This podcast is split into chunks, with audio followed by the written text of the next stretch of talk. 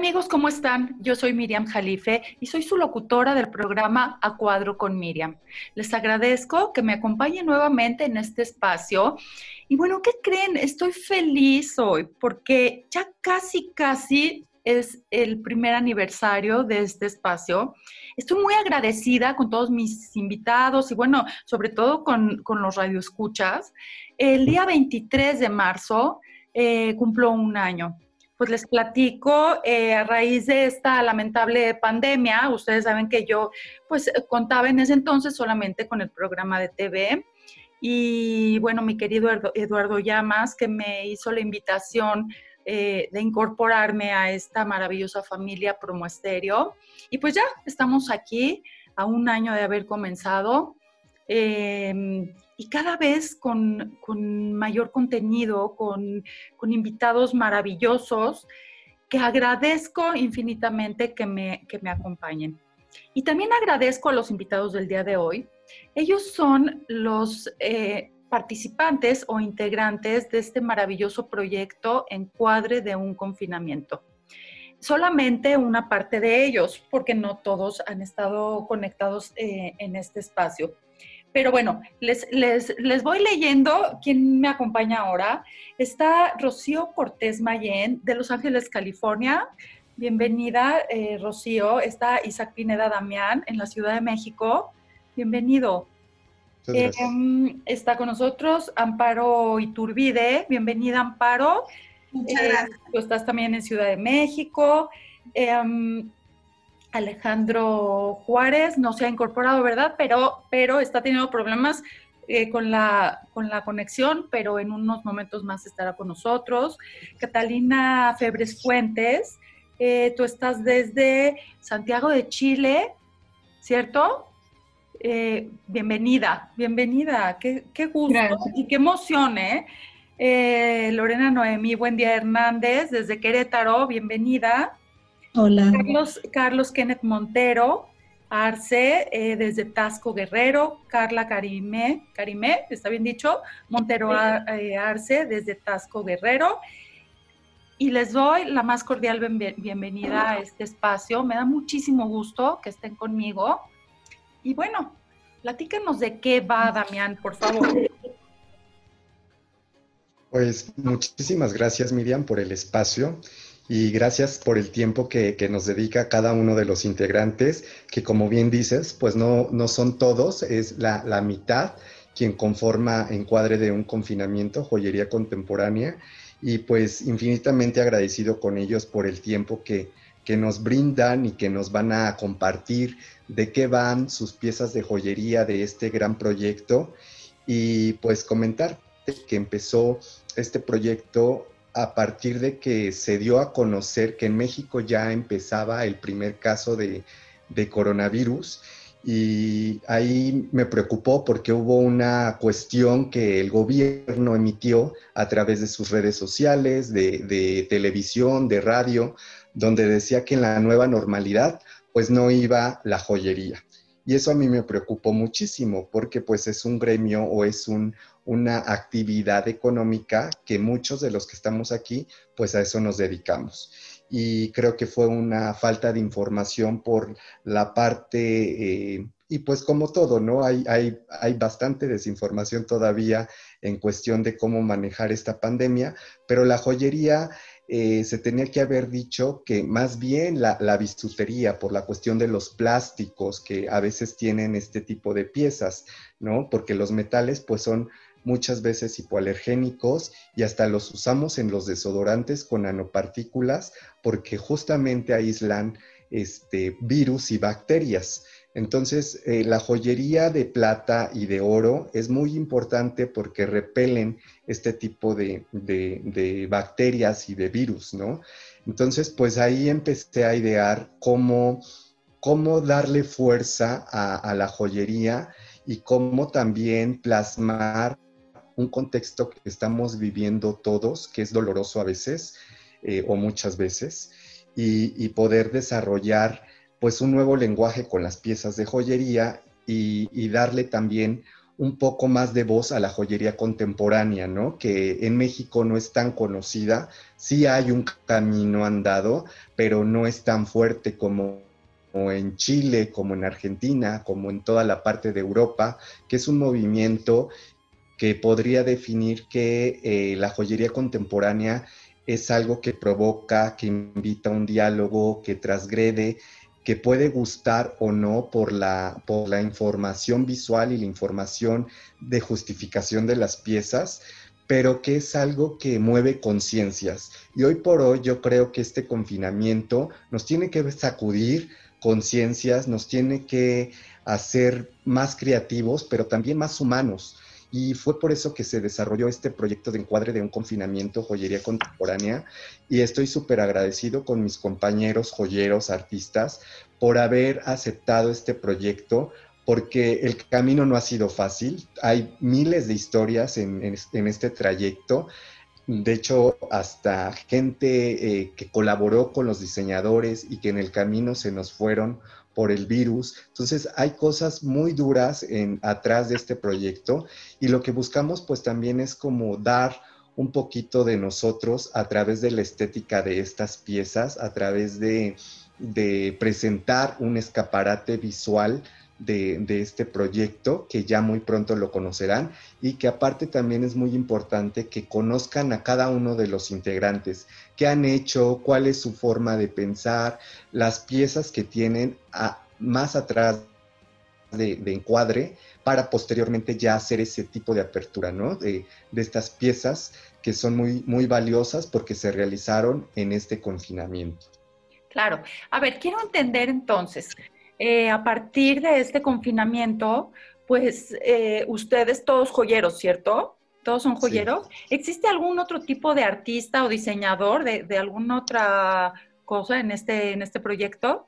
En líderes de opinión, sí, son diferentes eh, pues aristas las que se tienen para que justamente los líderes de opinión enriquezcan de otra forma el proyecto de encuadre. Me interesaba mucho también que la gente no solamente conociera a los joyeros, a la, gente creativa que está al frente del proyecto, sino que también gente que, por su profesión eh, también intercede un poco eh, con los joyeros, ¿no? Hay líderes de opinión como, eh, por ejemplo, em, gente de editoriales de moda, gente que tiene que ver con economía, con revistas, ¿no? Entonces, son gente que también son eslabones que nutren al proyecto y que dan su versión de cómo pasaron esta pandemia y nos comparten también sus historias y pues de esa forma también vamos haciendo unión,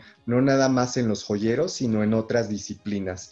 Y eso es lo que se me hace interesante y muy rescatable, que nos hemos unido para fomentar cosas positivas. Amparo, si nos puedes compartir, ¿qué significó para ti el comienzo de esta pandemia? Pues eh, en el momento que recibimos la noticia desde Europa, dos meses antes, pues empezábamos a ver lo que iba a pasar. Tuvimos esa, no, no le llamaría ventaja, pero tuvimos información antes de tiempo. Y bueno, empecé a darme cuenta de lo que venía. Fue muy duro para mí, ¿eh? porque además, bueno, todos tenemos la familia, sobre todo los más cercanos, los amigos. Y para mí fue una sensación de pérdida de muchas cosas, principalmente la libertad. Cuando me vi ya en ese en esa situación de que íbamos a estar mucho tiempo encerrados. También tiene que ver la edad de cada uno de nosotros. Algunos son más jóvenes. Yo estoy en una edad en la que ya soy de riesgo, desgraciadamente. Todavía no me puedo vacunar hasta abril. Tendré oportunidad y bueno, sí he sufrido bastantes pérdidas. Este, mi taller se cerró, yo iba al centro, yo este, rentaba un taller de entrada perder la oportunidad de trabajo de mi día a día, porque yo amaba ir al centro, iba por lo menos tres, cuatro veces a la semana y se acabó ese mundo. yo tomaba clases con maestras mayores que yo de pintura, de otro tipo de cosas, y para mí definitivamente sí ha sido un cambio de vida total, total. Mi hija este, ya no, ella ya es mayor, ya no vive aquí, y sí he tenido pérdidas familiares en ese sentido, ya he tenido algunos parientes con COVID muy cercanos, y sí ha sido bastante duro, un año mm, en el que pues cambió todo, ¿no? Cambió totalmente todo. Cuando yo tomo la decisión de participar en, el, eh, en, la, en, la, exposición colectiva, fue porque yo saqué una foto dos meses después, cuando fue el primer pico de, este, de contagios eh, aquí en México. Eh, yo pues, ¿qué les puedo decir? Yo sentí la muerte, yo sentí muy cerca de la muerte porque pues pues viendo la edad de las personas que estaban pasando por momentos muy difíciles en Europa, pues yo dije, bueno, ¿qué voy a hacer de esto? ¿Qué voy a, qué, cómo, como artistas tenemos ese sentimiento, esa sensibilidad y, y, la proximidad de una pérdida es muy fuerte, ¿no? Y, y la canalicé así, saqué la foto, me la saqué yo, son, este, no sé si hay oportunidad de, ver la pieza o, si la vi, creo que ya la vio Miriam, ¿no? No sé si ya la vio Miriam, mi, el collar, pero eso es mi mirada. Y la mirada, eso reflejaba todas las pérdidas y el dolor que íbamos a pasar por, pues, y que es una realidad. Fíjate qué importante esto que mencionas. Y, por eso me llama tanto la, la atención este proyecto y realmente los felicito porque cuánta gente no se está dedicando a escuchar todas estas falsas noticias, ¿no? ¿Y qué crees? Y que la vacuna, y que mejor vamos a crear, ¿cierto? Mejor vamos a tratar de salir adelante. Y, bueno, es muy importante estar enterados, ¿no? De, todas las noticias. Pero este es otro virus.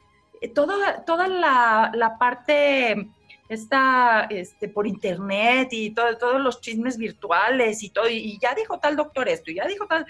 Y bueno, es una cosa terrible y entonces la gente que está ocupada y la gente que está creando y ustedes como artistas, ¿no? Pues, pues se pusieron las pilas. ¿Cierto? También es lo que platicábamos en el programa de tele, ¿no? Pues mejor me pongo las pilas y me pongo a crear y me pongo a hacer lo que sé, este, porque si no, o sea, ¿qué va a pasar? ¿Qué va a pasar después, no? Eh, quedan secuelas, o sea, no nada más es la parte de la salud, sino la parte económica, emocional, etcétera. Y también al vernos aislados, ¿no? Confinados, pues esto también es como terapéutico, ¿no? Como, como estar haciendo sus diseños y todo eso, pues yo creo que también se les iba mayor parte del tiempo. Rocío, platícanos, por favor, ¿Cómo has vivido todo este, todo este proyecto, eh, la parte del confinamiento, cuando, cuando hicieron esta propuesta? ¿Cómo, ¿Cómo fue todo? Platícanos. Bueno, pues yo empezó en marzo en Los Ángeles, eh, yo sola con mi hijo, empezando un divorcio legal muy difícil. Eh, entonces dije, bueno, ¿qué hacer en esto? Y, lo Perdón, Rocío, ¿nos puedes hablar un, poquito más alto, por favor? Un, poquito más alto para escucharte bien, por favor. Te decía que yo estaba eh, en Los Ángeles sola con mi hijo, empezando un divorcio legal muy difícil. Eh, y pensé que, qué hacer, ¿no? Convivencia eh, ¿no? De conocernos mejor, de mucho juego, porque mi hijo... Rocío, eh, um, sí, sí, me Te nos vas de repente, como que, que, que, estás y no estás. ¿Puedes buscar un poquito, este, moverte un poco para, para, buscar mejor señal? ¿Puede ser? A ver, a ver. Oye, bueno, por mientras, Irene, platícanos, tú estás desde Chile. ¿Cómo es que se juntan de tantas partes este, tan lejanas, ¿no? Algunos son mexicanos, algunos no, o, no viven en, en, México. ¿Cómo, ¿Cómo, se convocan, eh, perdón, cómo se convoca a todos estos artistas en diferentes lugares? Irene, platícanos. Eh, bueno, Eh, me, alguien usó el computador antes, mi nombre es Cata, pero quedé como Irene, se me fue a cambiarlo. Pero, ah, buenísimo. Pero, pues,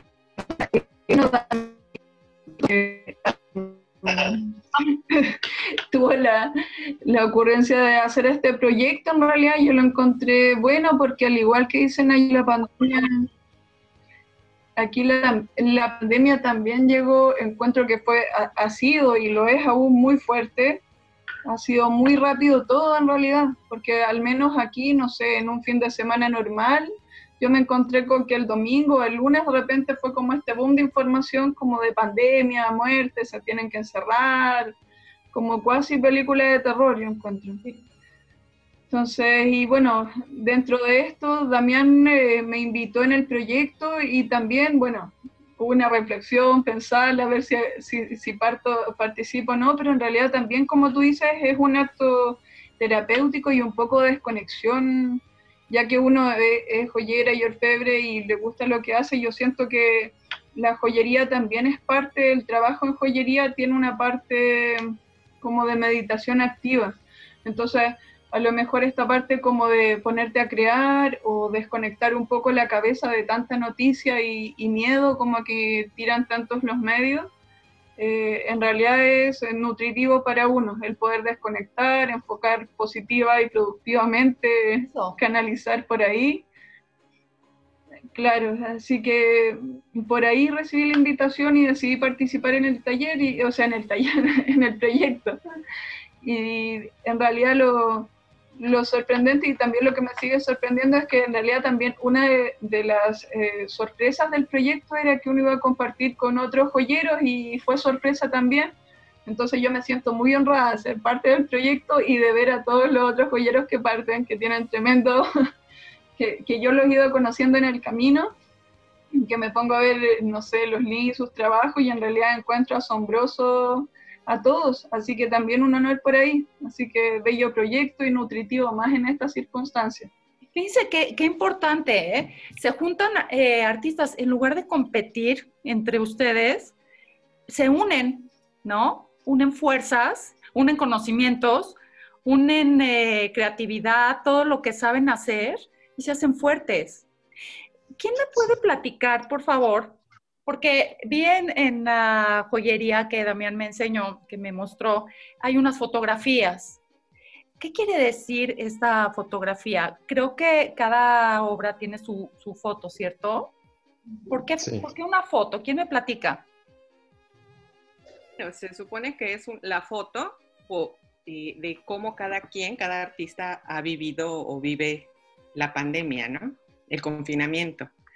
Entonces, en mi caso, la foto es, eh, son fotos de mi hijo en donde eh, a lo largo de todo este tiempo ha sido de mucho aprendizaje, de mucho aprendizaje, de juego. Eso es lo que ha sobresalido durante todo este tiempo y eso fue lo que quise, lo que plasmé en esa foto. Pues también están mostrando a través de su, del arte que ustedes hacen la parte humana, ¿no? Su parte humana. Así Sí, sí, platíquenme más acerca de las fotos. ¿Qué, pusieron eh, ustedes, Carla y Carlos? ¿Cómo expresan esto? Bueno, en realidad, este, nuestro, nuestro enfoque es más hacia lo que son, eh, o sea, nosotros como adultos nos podemos sobrellevar, eh, podemos sobrellevar un poquito tal vez ah, como, como, de manera más madura, ¿no? En cambio los niños, o por ejemplo, ahora que como estamos viviendo en, familia, eh, están, tengo contacto con mis sobrinas y, veo cómo cambió toda su perspectiva, ¿no? Desde la ciudad en la que vivía hasta que ya no van a poder ir a la escuela, porque realmente yo siento que el, shock para ellas es cambiar de casa primero y después eh, ya no volver a ver a sus compañeros que apenas ya han hecho. Entonces, ese eh, desligar eh, las relaciones humanas tan pequeños, o sea, verlo, no sé si, la verdad es que seguir, bueno, yo sigo aprendiendo de ellas porque pues sí lo tomaron de una manera como, como muy madura, ¿no? Como, como que, o sea, sí les afectó porque ya no ven a sus maestras y todo, pero con lo de las redes y todo, pues sí llegaron como a comprender que, que no hay un, no se desligan totalmente de, de, las personas, sino que, que realmente este, es impresionante cómo, cómo los niños lo manejan. O sea, ellos quieren salir, pero nosotros como adultos, pues tenemos que tener esa responsabilidad de decir, pues no, no se puede ahorita y aunque le explique uno, dicen, pero ¿por qué? Y luego ven en la ventana inclusive que, que pues hay personas que no usan cubrebocas y dicen, ¿por qué no usan cubrebocas? ¿Por qué esto? ¿Por qué aquello? O sea, ellos no usan cubrebocas, entonces yo puedo salir. Eh, y entonces te quedas así de, no, no puedes salir porque eh, lo manejamos como el bicho, ¿no? No como, no como tal, así como, es que es el COVID, porque sería también complicado. Y es esto y es esto, como más fácil, ¿no? Entonces, nuestra, este, está enfocado más a, a eso de que los niños lo ven a través de las ventanas, a través de, de, pues sí, de una puerta, de una ventana, que dicen por qué, y ellos, y ellos no tienen ese filtro de decir, no tienen, más bien no tienen filtros los niños de decir, claro. oye, ¿por qué no están haciendo esto? Oye, ¿por qué? Porque se fijan en todo, en todo, en todo, en todo, y entonces este, nuestro enfoque va más, más, hacia, más hacia ese encuadre, que, que, esa visión que tienen ellas.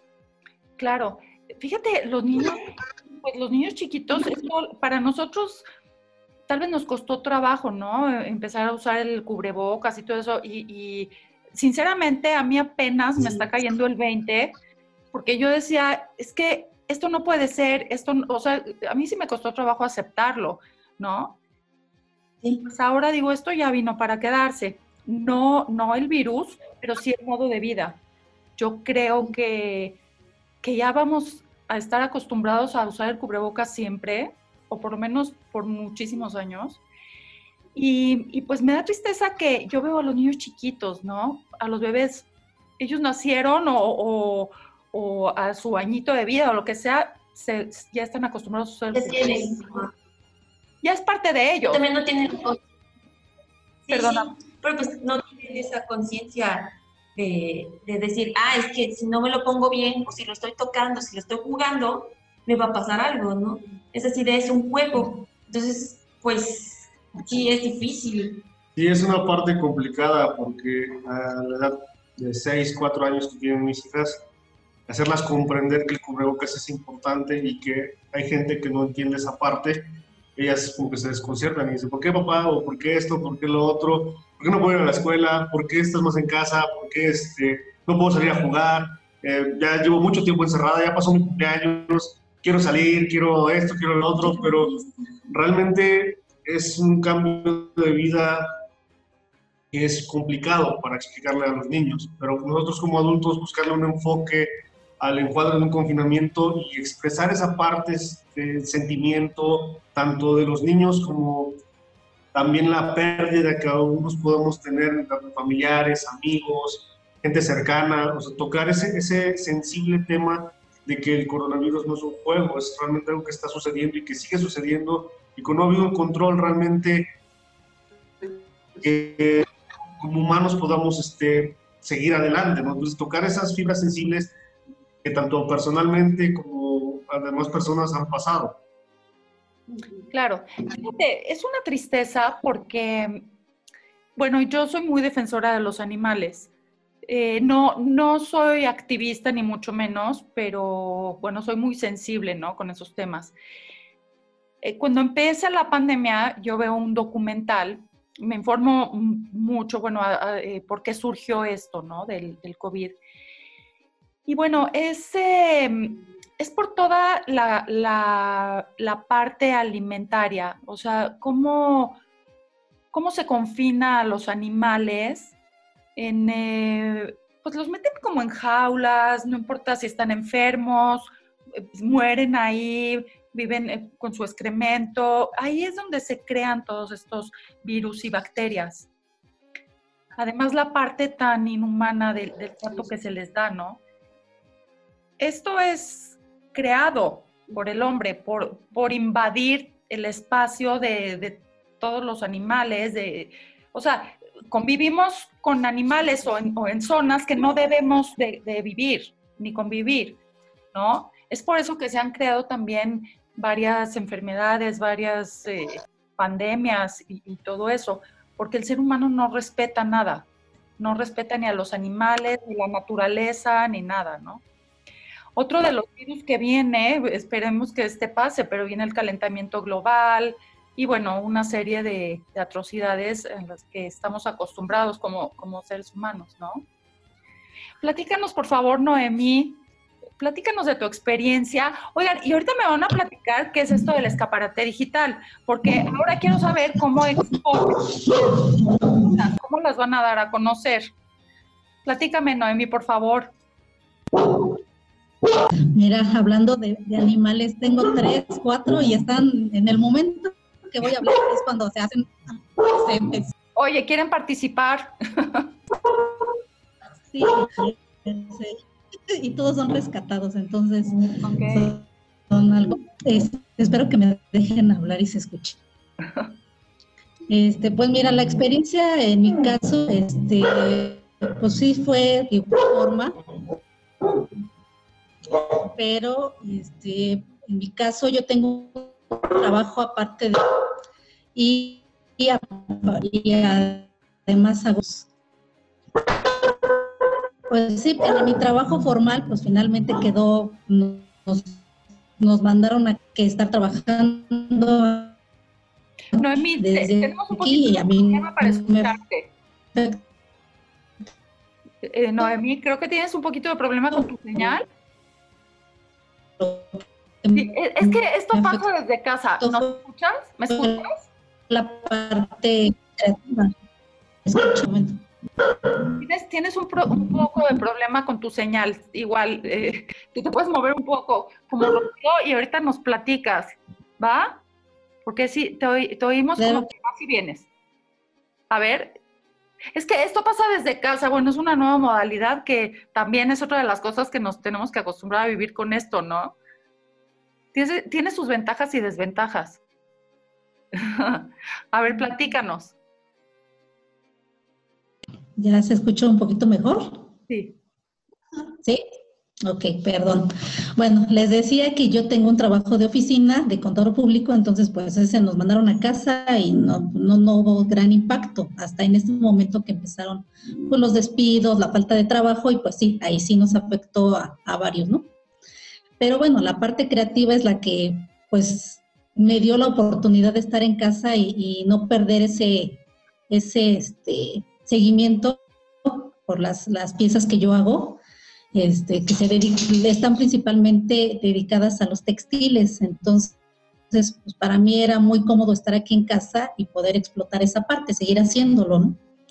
Pero este, la verdad es que aquí en la casa con mi familia pues lo tomamos como de la mejor forma, tratamos de sacar el mejor provecho, no, no entramos en pánico, seguimos las indicaciones y de ahí viene la pieza que finalmente pues a todos nos decían y creo que se sobreexplotó la parte de quédate en casa, ¿no? O sea, como que era sí cuidarnos, pero sí abusar del tema y señalar a la gente que tenía que salir a trabajar, a ganarse el sustento, porque si no, no comía.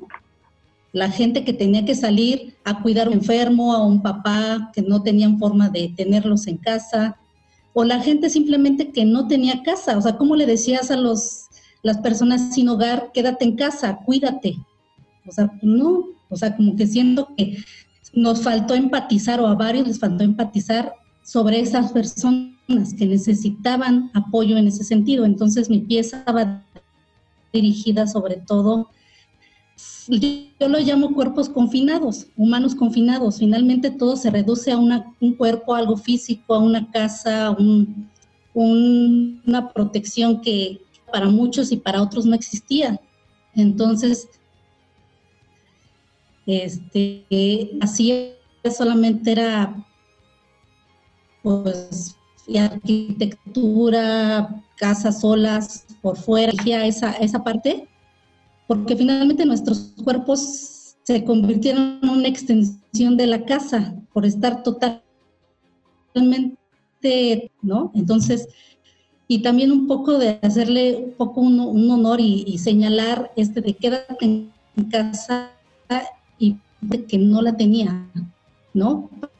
Para muchos se teníamos un, un espacio resguardado, confortable y demás, y para los demás no. Claro. Entonces, yo decidí ahora eso, dedicada a eso y motivada por esa situación, ser un poquito empática en la situación. Ok. ¿Todo, ¿Todo el trabajo de todos es en plata o son diferentes materiales? ¿Todo es en plata? Bueno, el mío es la combinación de plata, plata con lana, con textiles, en mi caso. Muy bien. Eh, Alex, platícanos. Bienvenido. Te incorporaste un poquito después, pero, pero bienvenido. ¿Nos escuchas? No te escuchamos, Alex. Eh, Alex, no te escuchamos. Ok, en lo que Alex... ¿Listo? Ok. ¿Sí? Ahí está. ¿Alex? Ok, Rocío. ¿Me escuchas? Ya, listo, ¿Sí? ¿Me escuchas? Sí, sí. Listo. ¿Sí? ¿No? No sé. ¿Me escuchas? Sí. ¿Sí? ¿Sí? ¿Todos manos arriba? ¡Yeah! Súper. Dedito arriba, dedito arriba. Va. Listo. Pues yo qué les platico. Yo la verdad, eh, súper. Eh, pues ahora sí que pienso que el COVID, este, toda la pandemia, eh, es como la religión. Cada quien tiene un modo muy particular de verlo y de creerlo, ¿no? Y pues bueno, yo tengo un punto que a veces puede ser hasta egoísta, forma de ver la vida. Yo me accidenté a los 17 y estuve eh, muerto clínicamente durante nueve días. Como gran, y 10 años después me secuestran y vuelvo a vivir como otra vez esa parte de estar cerca con la muerte. A ver, Estuve secuestrado durante 24 horas. Discúlpame, ¿tú tuviste un accidente? ¿Tú tuviste un accidente? Sí, a los 17. ¿Tuviste muerto clínicamente? Sí, estuve en coma. Después de en coma, en coma. Porque también como que te vas, como que te, te escuchamos interrumpido. Ah, ¿qué tal ahora? Ahora sí. Poquito. Ok, después de 10 años te secuestran en la Ciudad de México. No, en una ciudad, en un estado de, de, México, en Michoacán. Michoacán, ok. Un estado cerca Y entonces abordé, o sea, a mí ya cuando llegó esto del COVID, la verdad, está de una forma positiva. Fue un momento de tomar un break porque yo si bien no vivo como asustado de que me vaya a morir o se vaya a morir un familiar, porque digo, abordo la muerte de otra forma, yo, yo sé que saliendo de aquí o aquí mismo se me va a caer la tela en la cabeza y pues aquí me morí enfrente de ustedes, ¿no? Entonces a mí el COVID lo tomé, la verdad, como un break y de una forma muy positiva. Yo hasta cierto punto, los meses de confinamiento, los disfruté muchísimo. Fue mucho tiempo que tuve para pensar, para leer, para hacer música, para dibujar, para expresarme muchísimo y si bien pues estoy hablando desde el privilegio y la comodidad de que pues tenía eh, la vida resuelta, sí digo, suena un poquito egoísta, pero a mí el confinamiento me cayó bien, lo disfruté y pues fue realmente como tomar un recreo de, de esta como gran escuela que es la vida, ¿no?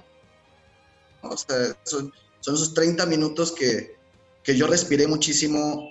Mi taller, si bien estuvo cerrado, pero también me dio tiempo de analizar eh, qué es lo que estaba bien con mi taller, qué es lo que está mal, de, disfrutar mi taller, algo con lo que vamos a vivir y vamos a seguir teniendo muchas bajas, pero pues al final del día las bajas las tenemos diario, ¿no? Entonces, ¿cómo lo vamos a afrontar? Sino desde, si bien no queremos como seguir provocando como el contagio, pero tampoco podemos vivir en este miedo y esta paranoia absoluta y el acabose del mundo por algo que es natural. O sea, al final del día la muerte es algo natural. La diferencia es que hay quienes les toca con el COVID y hay quienes les toca en un temblor.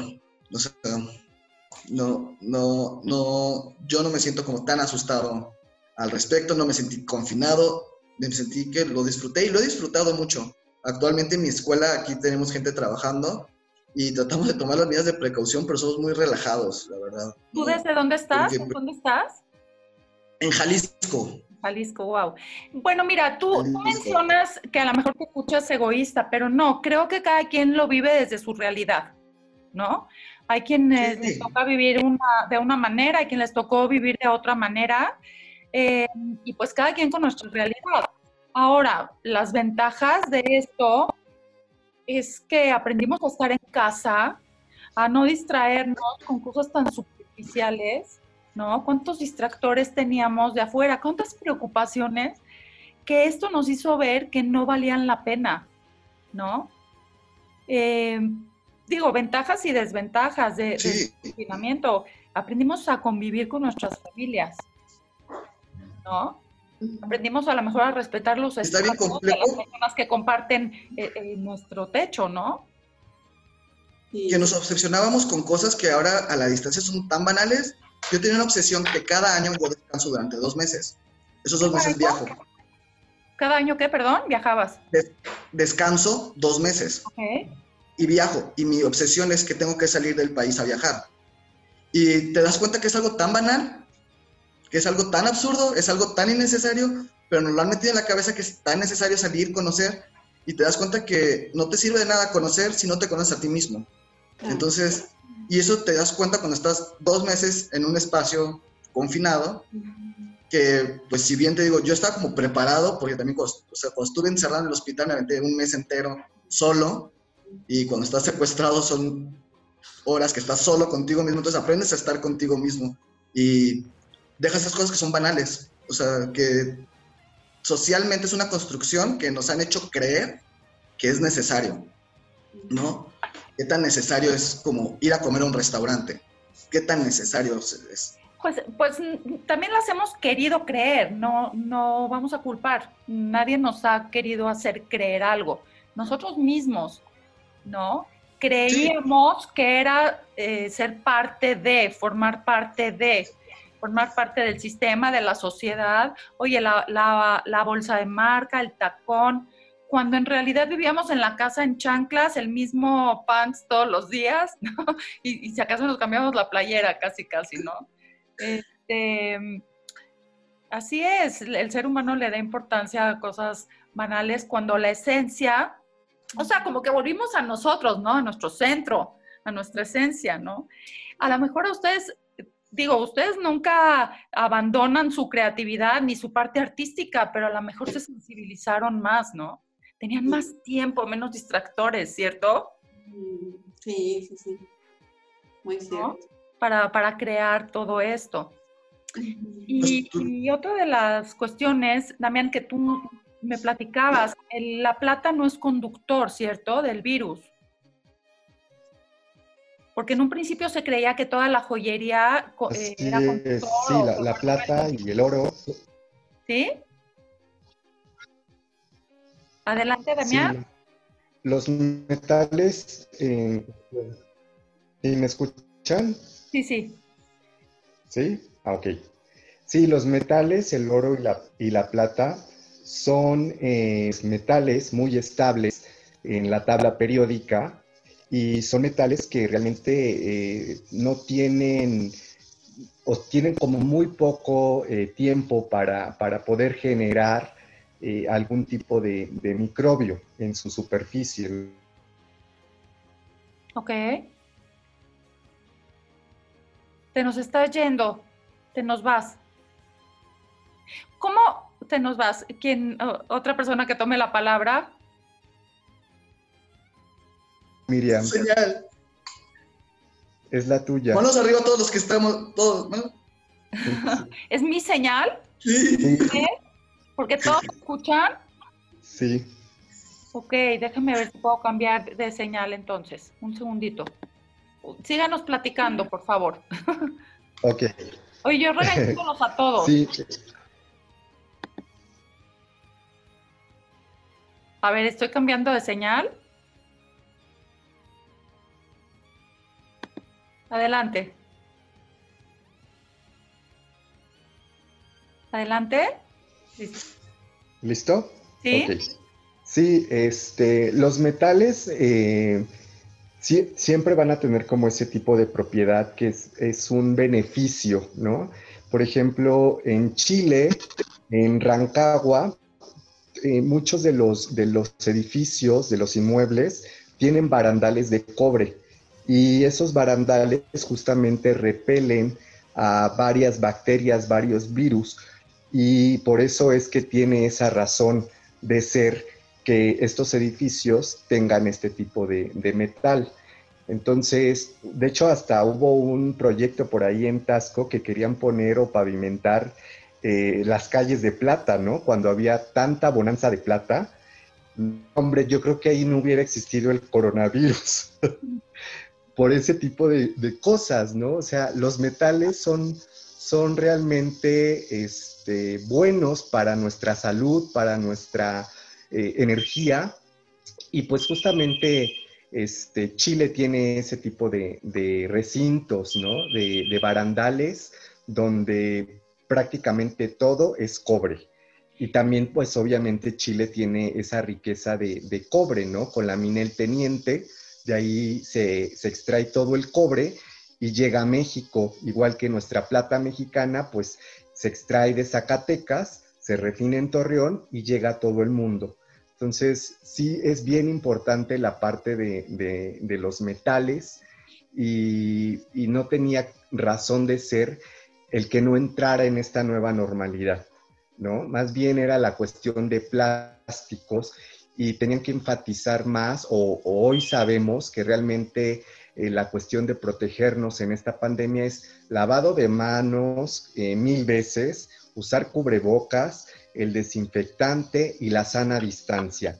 Yo sí también estuve en desacuerdo con el confinamiento total porque eso paró y hizo quebrar a muchas empresas, ¿no? Sin embargo, también creo que soy consciente de que no todos tenemos la cultura de esa parte de distancia, de esa parte de, ser como muy, eh, estar en, en, la parte de estarte lavando las manos constantemente y el cubrebocas.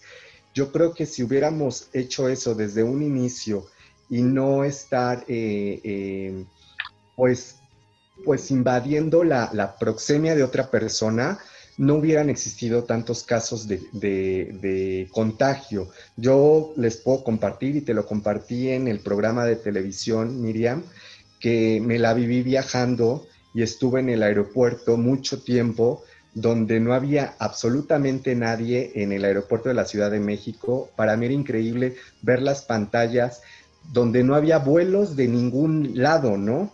Y yo pude tomar como un vuelo así de tres semanas después, sobre todo cuando estuve en Mérida y regresé a la Ciudad de México, fue impactante no ver a un ser humano en el aeropuerto, más que a la gente que tenía restaurantes, pero sin servicio esperando a que alguien llegara, pero nunca iban a llegar porque los vuelos estaban totalmente vacíos. Entonces, me la pasé viajando y me la pasé también con esa parte de, cuidado, de estarme lavando constantemente las manos, de llevar el gel, de tener el cubrebocas, de no acercarme a la gente. Entonces yo creo que eso hubiera sido muy bueno para la sociedad si tuviéramos esa cultura. Cultura. Oye, y, otra, ahora que hablas de cultura, me viene a la mente cómo el mexicano, eh, los mexicanos estamos acostumbrados a regatear, ¿no? Es, una parte, digo, vemos todos estos trabajos maravillosos que ustedes hacen y los vemos a la venta. Em, en, una ocasión te pregunté, Damián, qué diferencia hay entre arte y artesanía. Sí. Pero cuando vemos todos estos trabajos, los collares, las pulseras, siempre esa costumbre que, tenemos de regatear sin pensar todo el trabajo que hay detrás, ¿no? Son artistas reales los que, los que diseñan y los que hacen, los que tienen la, mano de obra, ¿no? O, cómo se llama eso. Te cortas. ¿Ustedes lo hacen también? ¿Ustedes trabajan manualmente o solo diseñan? Yo ahora solo diseño por la falta del taller que se cerró. Y el señor Montero, Carlos Montero, aquí presente, me hizo favor, trabaja padrísimo, estoy muy agradecida con él, con su hermana también que trabajan en conjunto. Ellos elaboraron el, el collar que voy a presentar, pero en esta ocasión solo diseñé. Ok. Oye, Carlos y Carla, ustedes son hermanos. ¿Cómo es que los dos se dedican a lo mismo? Eh, tradición familiar. Ok. ¿De ahí de Tasco? Viene desde, desde mis abuelos. Ok. Trabajan en plata Este, también, ¿cierto? mm, Y, mi abuelo pues, hizo su taller. Ajá, sí, ambos tenían, pero por parte de mi papá, este, pues eh, ahora sí que mi abuelo Carlos, eh, él, ganó, él ganó un concurso en la Feria de la Plata, entonces como que esa parte como más artística, o como, sí, ¿no? Como- Sí, más artístico. Ajá, sí, más, un poco más artística, pues viene de parte de, de- de mi abuelo paterno, porque mi abuelo, ajá, mi abuelo materno es como de piezas más pequeñitas, era de más piezas. ¿no? más piezas de producción, pero pues fue como Sí. la transmisión a nuestros padres y también la decisión de pueden hacer una carrera la que ustedes quieran, pero igual si ustedes quieren tomar esta decisión de seguir la tradición, pues adelante, las puertas del taller están abiertas. Entonces, pues mi hermana siguió la carrera de diseño gráfico y yo Sí. decidí tomar la carrera que era la escuela que teníamos ya de generación en generación. Entonces, pues es una tradición, sobre todo hablar de Tasco, pues Tasco es, digamos que, la parte histórica de la platería, ¿no? Parte Entonces, aparte de tenemos como ese peso de que realmente Tasco es conocido por la plata y sus artesanos. Entonces, nosotros pues tenemos una escuela y seguimos aprendiendo no solamente de aquí, sino también de varios diseñadores que hemos ido y ahorita con Encuadre pues nos, nos ha abierto mucho el panorama de conocer grandes artistas, grandes diseños y también que han aportado a nosotros o que nos han dicho eh, que les ayudemos en la parte de hacer sus piezas, esa sensibilidad de seguir las instrucciones que debemos de llevar para poder concretar la pieza que nos están pidiendo. Buenísimo.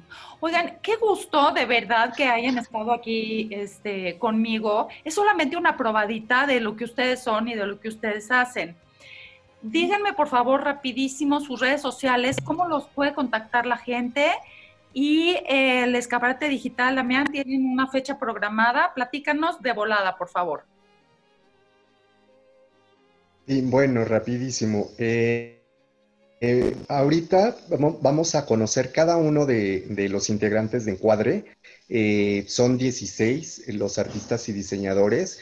Vamos a dedicarles un día para que conozca la gente su semblanza, su forma de trabajar antes de Encuadre y posteriormente vamos también a tener otros días más para que conozcan a cada uno de los líderes de opinión. En cuanto se cierre esta parte de conocer más a los líderes de opinión y artistas y diseñadores de encuadre, vamos ya a presentar el escaparate digital, donde busco que las piezas de joyería de estos artistas y diseñadores tengan algo diferente en cuestión de exhibición.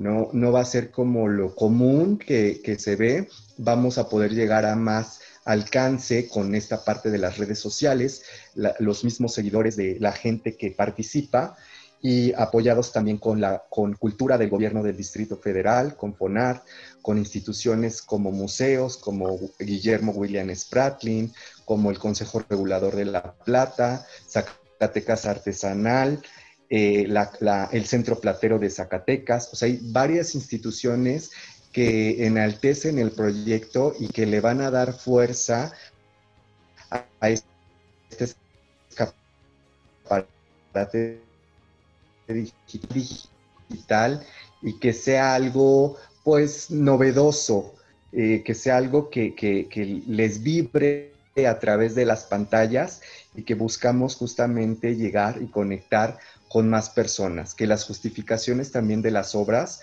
puedan eh, conectar con la gente que a lo mejor están viviendo la misma situación, pero hay una conexión, hay una historia detrás de la pieza y que eso pues es valioso en el mismo tenor que la misma pieza, ¿no? Buenísimo. Redes sociales, rapidísimo, por favor. Eh, bueno, eh, mis redes sociales es Pineda Damián, eh, guion bajo moda, diseño, guion bajo arte y, y en Facebook y e Instagram también como Pineda Damián.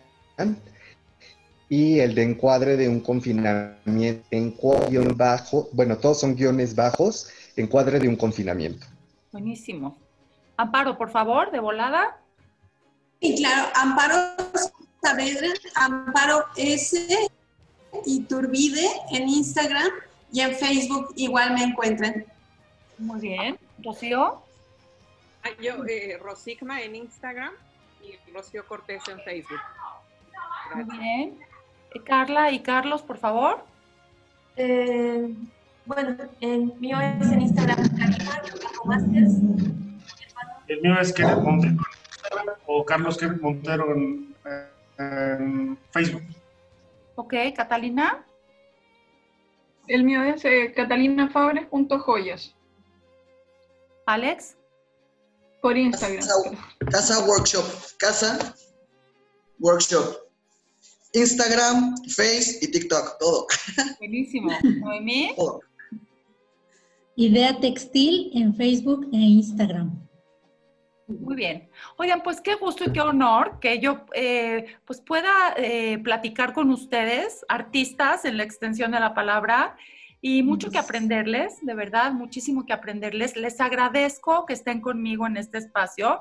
Y bueno, estamos al pendiente, síganme mandando, este, pues avísenme, ¿no? ¿Cómo va todo este proyecto, por favor? Y con muchísimo gusto yo promuevo todo esto en, en los espacios que tengo oportunidad. ¿Ok? Les agradezco mucho, les deseo muchísimo éxito y bueno, eh, pues para, para, adelante, ¿no? Para arriba, como dicen.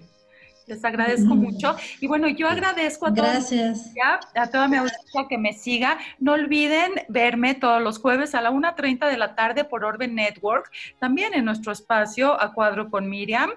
Y bueno, les agradezco que hayan estado conmigo, los quiero mucho. Gracias. Gracias. Muchas gracias, Miriam. Saludos.